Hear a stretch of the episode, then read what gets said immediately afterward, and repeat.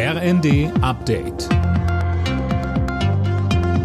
Stündlich neu. Auf den Punkt informiert.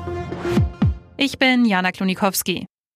In Recklinghausen hat es am Abend ein schweres Zugunglück gegeben. Zwei Kinder sind von einem Güterzug erfasst worden. Ein zehnjähriger Junge kam dabei ums Leben. Ein neunjähriger liegt schwerst verletzt im Krankenhaus. Wie NRW-Innenminister Reul erklärte, kämpft er ums Überleben.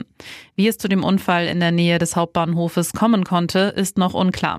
Die Lage vor Ort war offenbar zunächst sehr unübersichtlich. Unter anderem mit einer Drohne hat die Feuerwehr die Bahnstrecke nach möglichen weiteren Opfern abgesucht.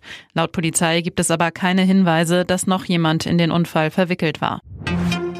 Seit Monaten wurde darüber spekuliert. Jetzt hat Nancy Faeser das Geheimnis gelüftet. Sie will bei der Landtagswahl in Hessen als SPD-Spitzenkandidatin antreten.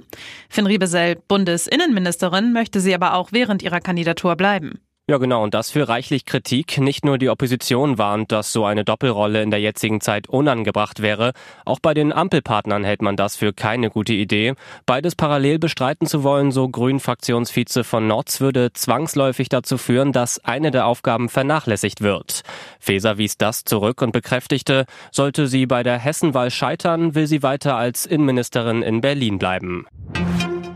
Um die weitere Unterstützung im Krieg gegen Russland geht es heute beim EU-Ukraine-Gipfel. Der findet aber nicht in Brüssel, sondern in Kiew statt.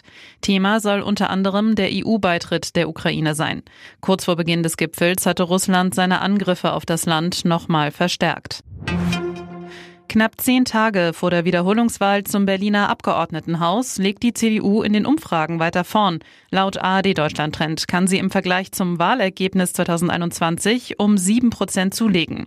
Die aktuellen Regierungsparteien SPD, Grüne und Linke verlieren dagegen alle, würden ihre Mehrheit jedoch behalten. Alle Nachrichten auf rnd.de